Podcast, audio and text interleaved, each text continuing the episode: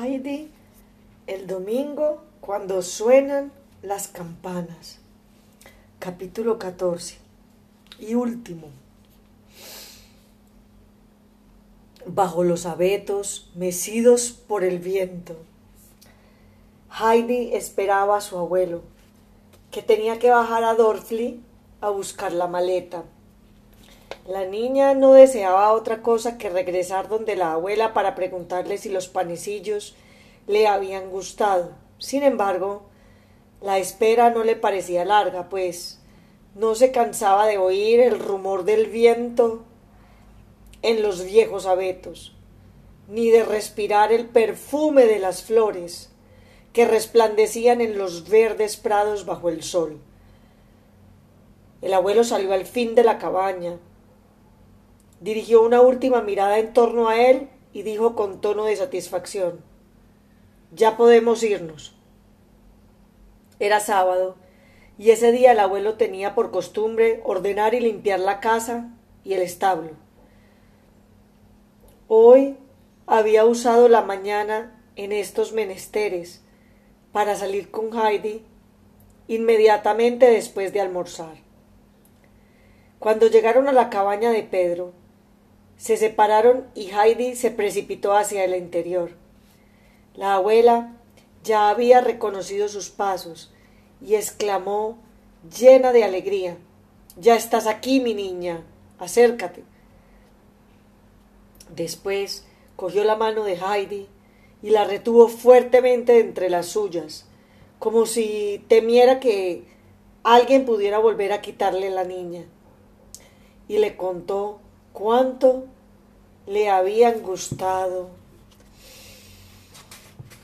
los panecillos. Estaba tan contenta que se sentía fuerte como no lo había estado en muchos años. La madre de Pedro añadió que la abuela no había querido comer más que uno por temor a acabar demasiado pronto con la reserva. Si pudiera comerse uno diario durante una semana, en verdad se pondría más fuerte. Heidi prestó atención a las palabras de Brígida y permaneció pensativa un instante. Finalmente había encontrado una solución. Ya sé lo que debo hacer, abuela, exclamó llena de entusiasmo. Escribiré a Clara y ella me mandará tantos como tienes ahora o acaso dos veces más, pues yo tenía ya un gran montón en el armario, y cuando me los quitaron, Clara me dijo que me daría tantos como pudiera haber en el montón. Estoy segura de que lo hará. Oh, Heidi, es buena idea, comentó Brígida, pero piensa que se pondrían duros y tampoco se los podría comer. Si tuviéramos algún dinero de vez en cuando, el panadero de Dorfli hace un pan parecido, pero apenas puedo comprar el pan negro. La cara de Heidi se iluminó. Abuelita, yo tengo mucho dinero, exclamó saltando de alegría. ¿Y sabes lo que haré con ese dinero? Pues comprarte todos los días un panecillo tierno y los domingos dos. Pedro podrá traerlos de Dorfli. No, no, pequeña, replicó la abuela. No debes hacer eso. El dinero que tienes no se te ha entregado para que lo gastes así. Debes dárselo al abuelo y él te dirá cómo debes gastarlo. Pero Heidi no se dejó convencer y seguía saltando y cantando por la habitación mientras repetía. Ahora la abuela tendrá un panecillo tierno todos los días y recobrará las fuerzas. Y de pronto se interrumpió para añadir Oh abuela, si te pones bien, quizás vuelvas a ver, porque tal vez no ves porque estás demasiado débil. La abuela cayó para no turbar la felicidad de la niña. Entre salto y salto, Heidi advirtió de pronto el viejo libro de cánticos y una nueva idea cruzó su mente. Abuela, ya sé Leer.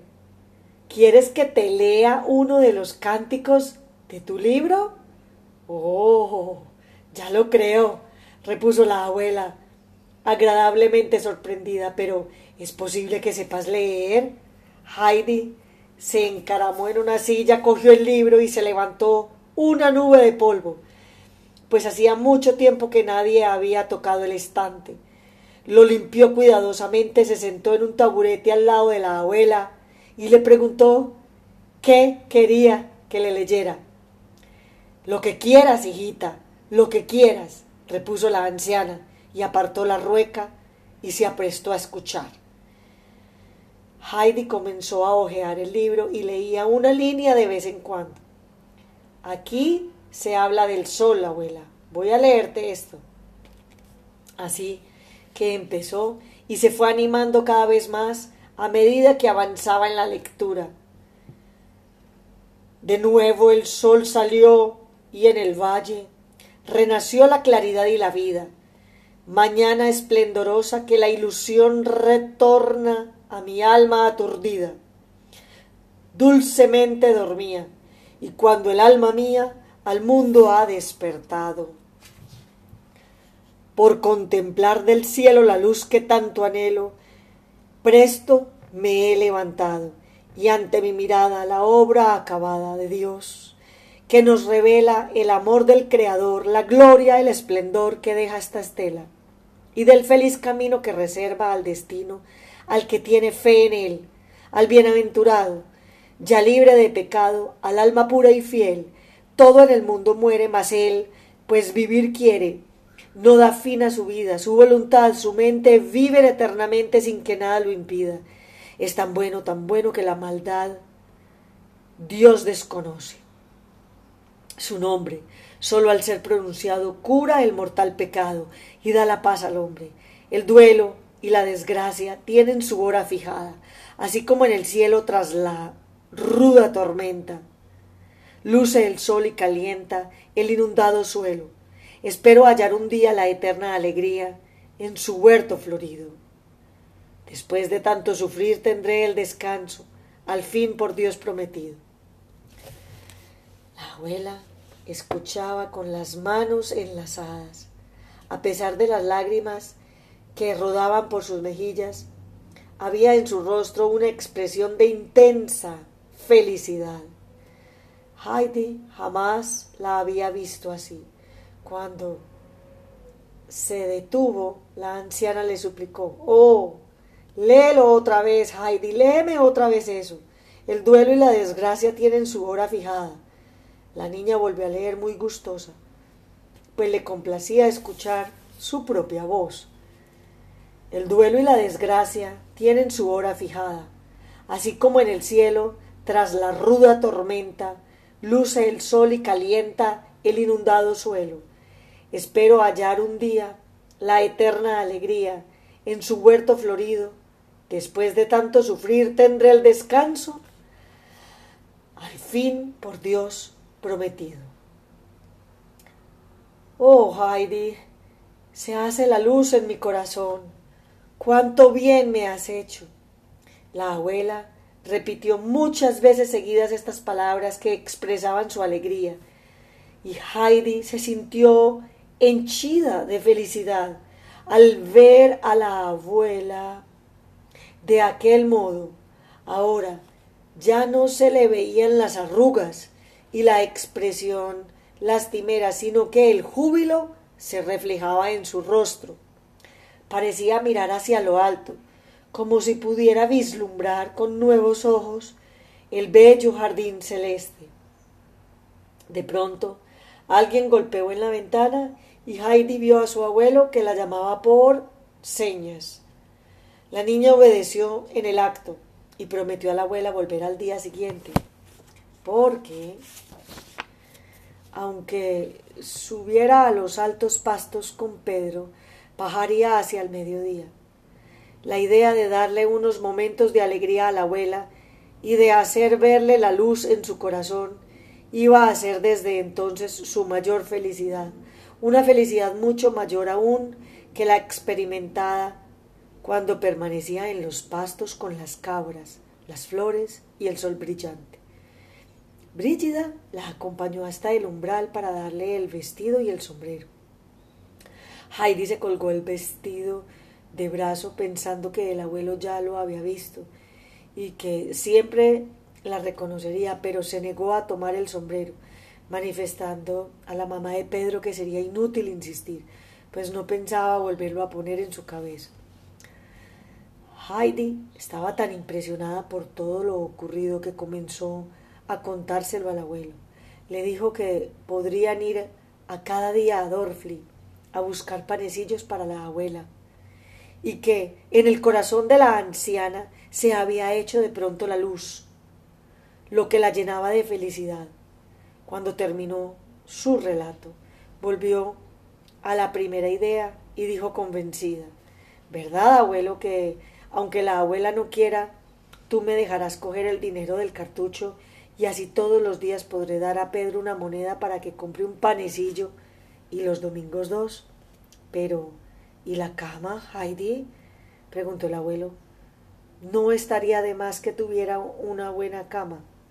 Comprándola, aún sobraría dinero para adquirir muchos panecillos.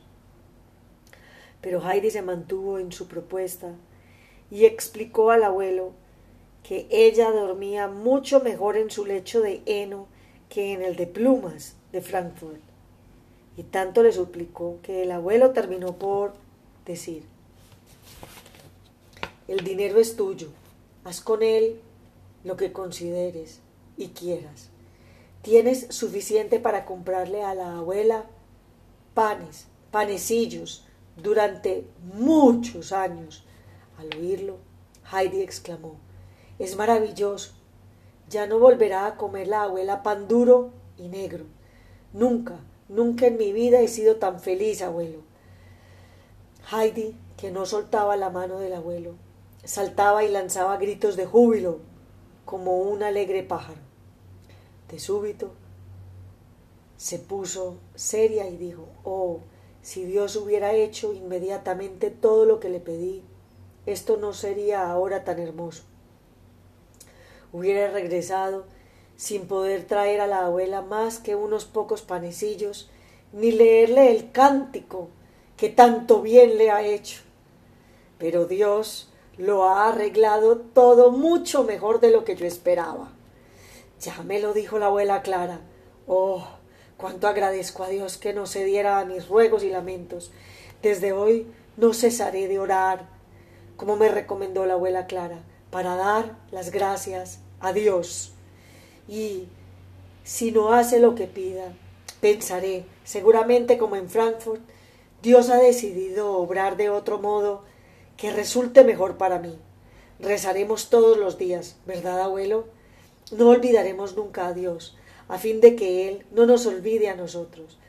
Y si alguien se olvidara de Él, a pesar de todo, murmuró el abuelo. Oh, no será feliz y Dios lo olvidará también a él.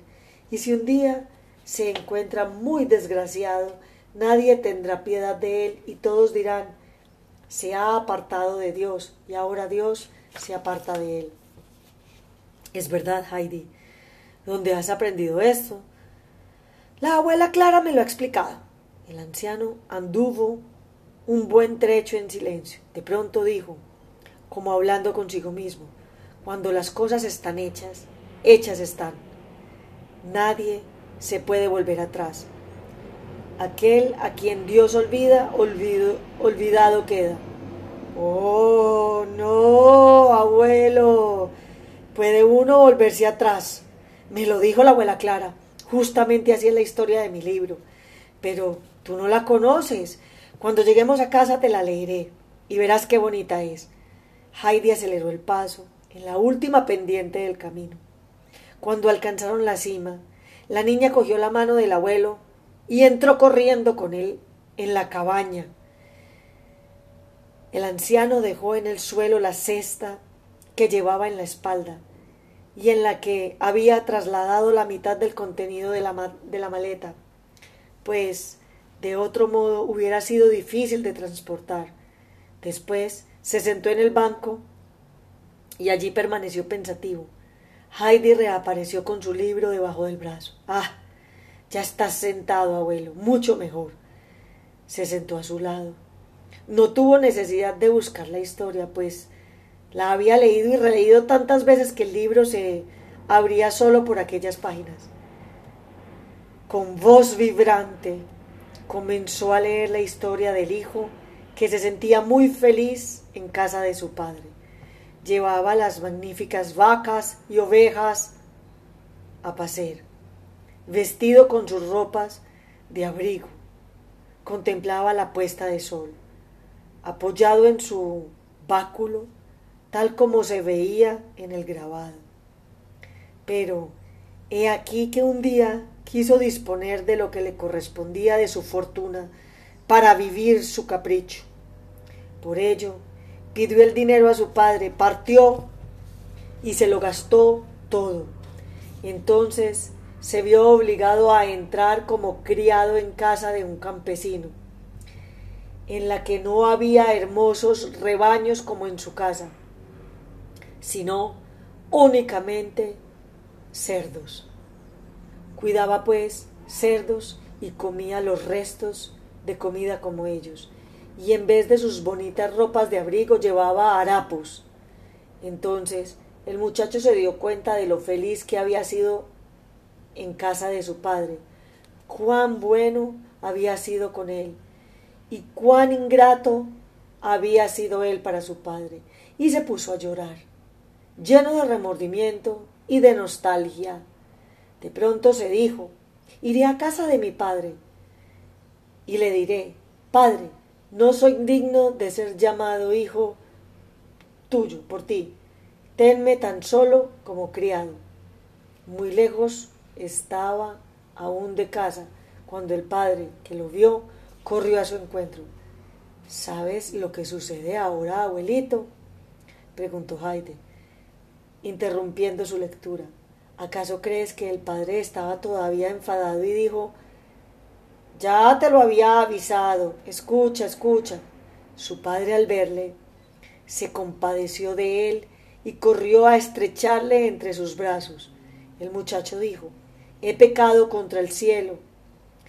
No soy digno de que me llames hijo, pues el padre dijo a sus criados, traed las mejores ropas y vestidle con ellas, ponedle un anillo en el dedo y unos buenos zapatos en los pies, matad el carnero mejor cebado. Comamos y alegrémonos, pues, mi hijo, que había muerto, ha vuelto a la vida habíase perdido y lo hemos encontrado. Y todos se regocijaron. Al ver que el abuelo permanecía silencioso cuando ella eh, esperaba oírle expresar su admiración, Heidi le preguntó, ¿verdad que es una historia muy bella? Sí, Heidi, la historia es muy bella, repuso el anciano.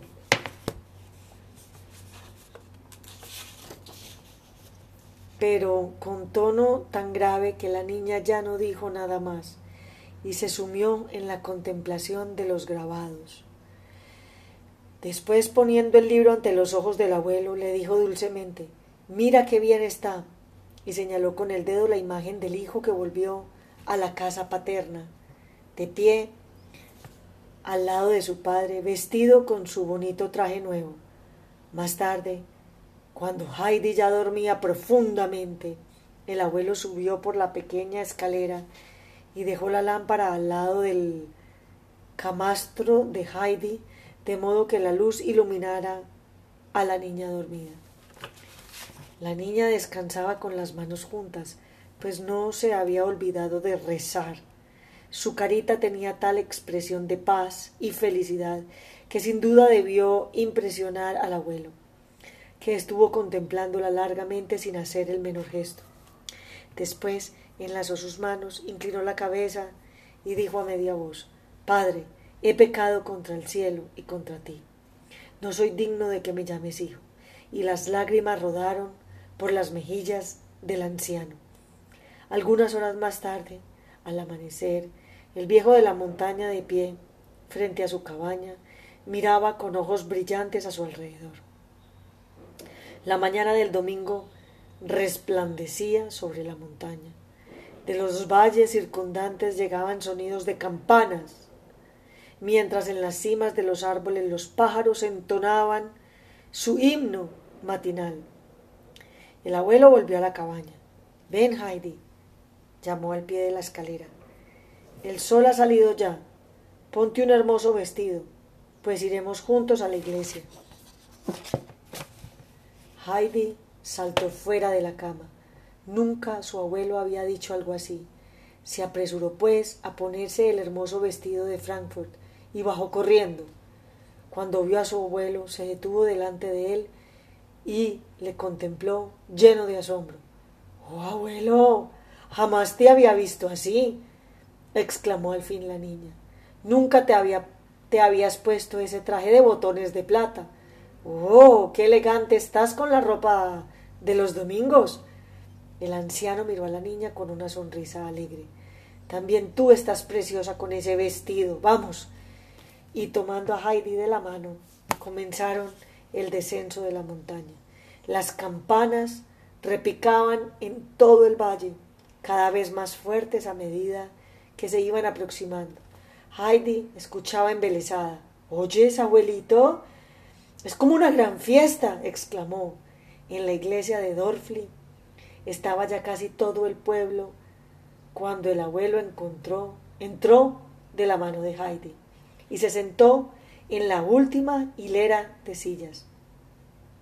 La asamblea ya había empezado a cantar, pero un feligrés que estaba sentado cerca los vio y dijo a su vecino ¿Te has fijado?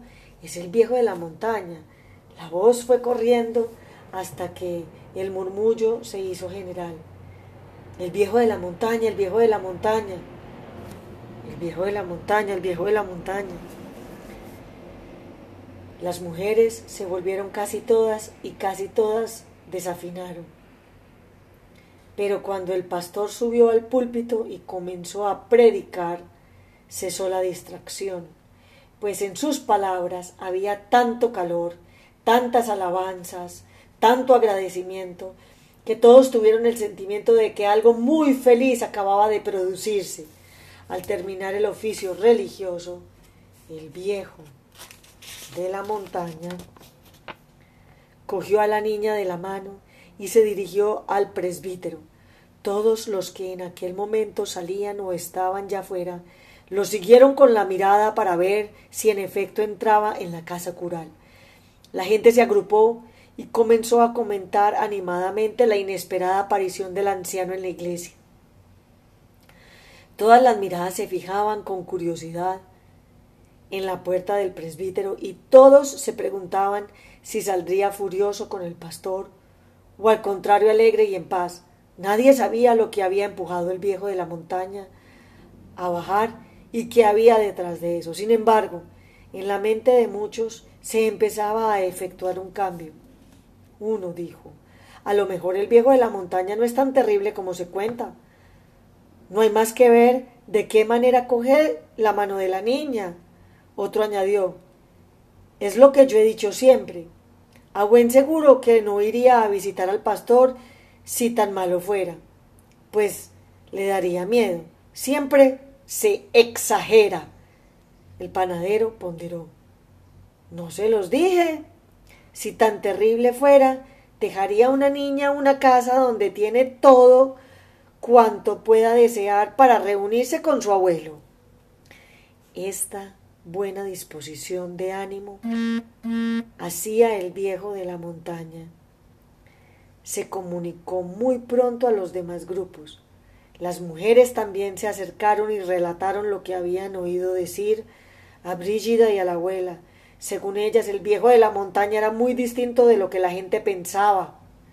Al fin, los habitantes de Dorfli tenían cada vez más la sensación de que ahora todos estaban reunidos para dar la bienvenida a un amigo que estuvo ausente mucho tiempo. Entretanto, el viejo de la montaña había entrado en el presbítero, llamando a la puerta del cuarto del pastor. Este abrió y al verle no demostró la menor sorpresa. Se hubiera dicho, por el contrario, que lo esperaba. Por lo visto, su inusitada aparición en la iglesia no le había pasado inadvertida. Tomó la mano del anciano y la estrechó calurosamente, quien permaneció silencioso, incapaz de articular una sola palabra, pues no esperaba que le dispensara semejante recibimiento. Al fin se repuso y dijo Vengo a suplicar al señor pastor que olvide las palabras que le dirigí allá, en la montaña, y no me guarde rencor si me he negado a admitir sus buenos consejos. Estaba usted en lo cierto, el equivocado era yo. Pero desde ahora seguiré sus consejos y durante el invierno viviré en Dolphy, en Dorfli, pues el invierno allá arriba es demasiado duro para la niña. Y si la gente del pueblo me mira con desconfianza, me resignaré, pues reconozco que no merezco otra cosa. Pero usted, señor pastor, confía en mí. Estoy seguro. Los ojos del pastor brillaban de alegría. Volvió a tomar la mano del anciano y estrechándola entre las suyas, le dijo emocionado Vecino, usted fue a la verdadera iglesia, la de Dios, antes de bajar a la mía, y me alegro mucho. No se arrepentirá usted de haber venido a vivir entre nosotros. En mi casa será usted siempre bien recibido, como amigo, como vecino. Nos lo pasaremos bien durante las veladas de invierno pues me gusta su compañía. En cuanto a Heidi, ya le encontraremos buenos amigos. Dicho esto, el pastor acarició la crespa cabellera de Heidi y la cogió de la mano para acompañar a su abuelo hasta la puerta. En el umbral se despidió y toda la gente reunida allí pudo ver que el pastor estrechaba duramente un largo momento la mano del viejo de la montaña como si fuera un entrañable amigo del que cuesta separarse. Y apenas la puerta del presbítero se cerró tras el pastor, la gente se apresuró a ir a su encuentro. Todos querían ser los primeros en saludarlo. Tantas manos se le tendieron al mismo tiempo que el anciano no supo cuál estrechar. Uno le decía cuánto me alegro de que haya vuelto a vernos. Otro decía hace mucho tiempo que deseaba hablar, deseaba hablar con usted un rato. El tumulto creció y cuando el viejo terminó de contestar a todos los amables saludos, añadió que pensaba pasar el invierno en Dorfli. Entre sus antiguas amistades se armó un verdadero alboroto. Se hubiera dicho que el anciano era el personaje más estimado del pueblo y que él lamentaba haber estado privado de su compañía durante tanto tiempo. La mayor parte acompañó al abuelo y a su nieta, un buen trecho hacia arriba, y al despedirse todos quisieron obtener la seguridad de que el viejo les haría una visita la próxima vez que bajara a Dorfli. Mientras los demás volvían al pueblo, el anciano se detuvo y los siguió con la mirada. Su rostro estaba iluminado por un cálido reflejo. Heidi, que no cesaba de mirarlo, le dijo muy contenta Abuelo, jamás has estado tan guapo como hoy. crees? repuso el anciano y sonrió. Pues sabes, Heidi, nunca me he sentido tan feliz, y es porque me he reconciliado con Dios y con los hombres. Dios ha sido mi bueno, muy bueno, al enviarte a mi lado. Al llegar a la cabaña de Pedro, el cabrero, el abuelo abrió la puerta y entró. Buenos días, abuela, dijo sin vacilar. Me parece que habremos de remendar otra vez esta casita antes de que lleguen los vientos del otoño. Pero, ¿es posible? El viejo de la montaña, exclamó la abuela, agradablemente sorprendida. Cuánto me alegro de vivir todavía para darle las gracias por todo el bien que me ha hecho. Que Dios se lo pague, que Dios se lo pague. Temblando de emoción, la abuela tendió la mano al abuelo quien se la estrechó calurosamente. Tengo que hacerle un nuevo ruego, continuó la abuela. Si algún daño le he hecho, no me castigue dejando partir a Heidi otra vez, antes de que mis huesos reposen allá abajo, junto a la iglesia. Usted no sabe lo que esta niña significa para mí, exclamó, estrechando contra su pecho a Heidi, que se había acurrucado a su lado. No se preocupe, abuela, repuso el anciano en un tono de tranquilidad. No quiero que semejante castigo caiga sobre usted ni sobre mí. Estaremos todos juntos y Dios quiera que durante mucho tiempo.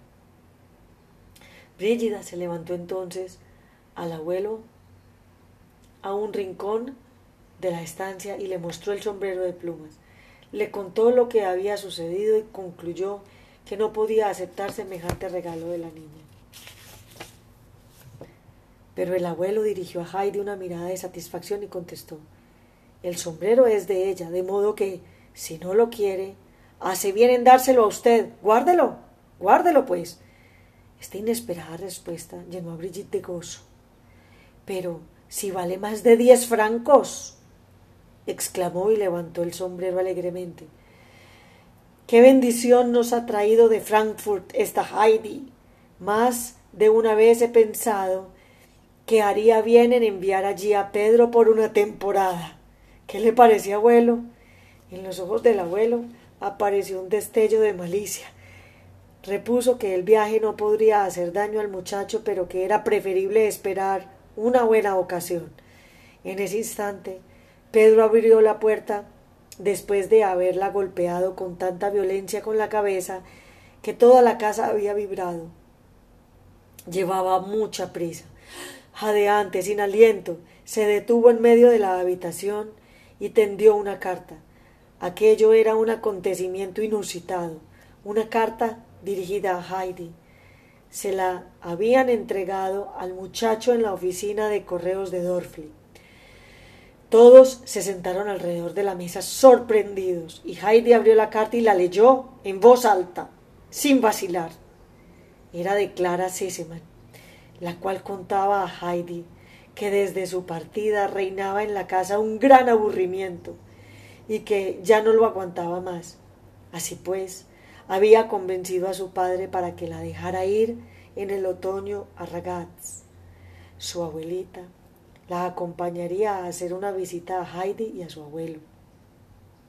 Además, su abuela le mandaba decir que Heidi había hecho muy bien en llevarle los panecillos a la abuela de Pedro y que para que no se los comiera a secas le enviaba café, el cual ya estaba en camino. Añadía que Heidi habría de llevarla a casa de la abuela de Pedro, cuando ella fuera a los Alpes en otoño. Tan agradables eran estas noticias y tanto podía hablarse sobre ellas, pues todos estaban interesados en el asunto, que el abuelo no se dio cuenta de que era ya muy tarde. La perspectiva de los días venideros los llenaba de felicidad.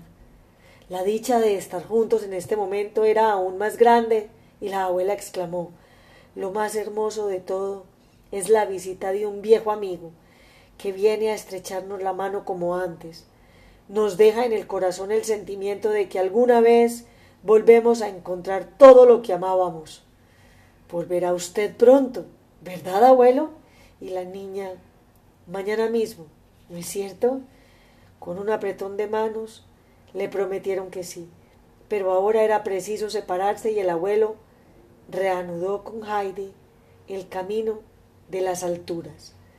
Las mismas campanas que por la mañana los llamaron del valle los acompañaron ahora con su apacible toque del ángelus hasta que llegaron a la cabaña que, bajo el sol poniente, tenía un aire de fiesta.